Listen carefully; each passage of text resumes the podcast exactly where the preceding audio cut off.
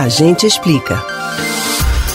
Mais do que um profissional conhecido por usar terno e gravata, o advogado tem um importante papel social. Por meio das diferentes áreas de atuação, ele trabalha para que os diversos integrantes da sociedade possam ser representados perante a lei. Distante da linguagem jurídica, um termo popular é usado, entre outros sentidos, para se referir a qualquer pessoa que contrarie insistentemente uma tese, querendo, na verdade, comprová-la. Você sabe de onde veio a expressão advogado do diabo?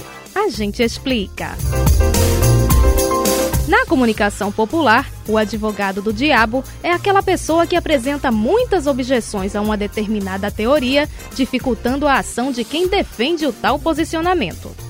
A expressão também é usada para se referir a alguém que contraria a opinião da maioria somente para testar se os argumentos colocados pelos interlocutores são fortes o suficiente para sustentar a tese. Num sentido mais figurado, o apelido também se dá a quem defende uma causa que muitos consideram moralmente indefensável. O que muita gente não sabe é que o cargo de advogado do diabo já existiu e foi na Igreja Católica. Na verdade, o nome oficial da função era promotor da fé. O posto foi criado em 1587 pelo Papa Sisto V. O praticante do ofício era encarregado de apurar os episódios da vida de um candidato à canonização e apontar todos os fatores que pudessem ser contrários à aprovação do nome. Esses argumentos poderiam incluir falhas no caráter do indicado, problemas na comprovação da santidade dele, fragilidades nos milagres declarados, entre outras questões. A ideia era evitar uma canonização inapropriada, garantindo que todos os requisitos para a honraria foram cumpridos. Embora o papel do promotor da fé fosse comprovar a santidade de um fiel falecido, ele acabou ganhando o apelido popular de Advocatus Diaboli, do latim, que significa advogado do diabo. Na interpretação do povo, o advogado faria de tudo para impedir que alguém fosse santo, e essa imagem foi projetada, digamos, injustamente sobre o promotor da fé.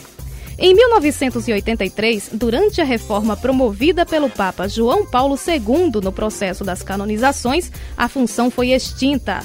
Como a igreja já dispunha de um vasto acervo sobre a vida dos candidatos à canonização, não era mais necessário ter um responsável por levantar esses detalhes.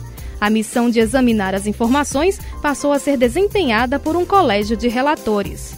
Com essa providência, o processo de canonização passou a ser mais rápido e transparente.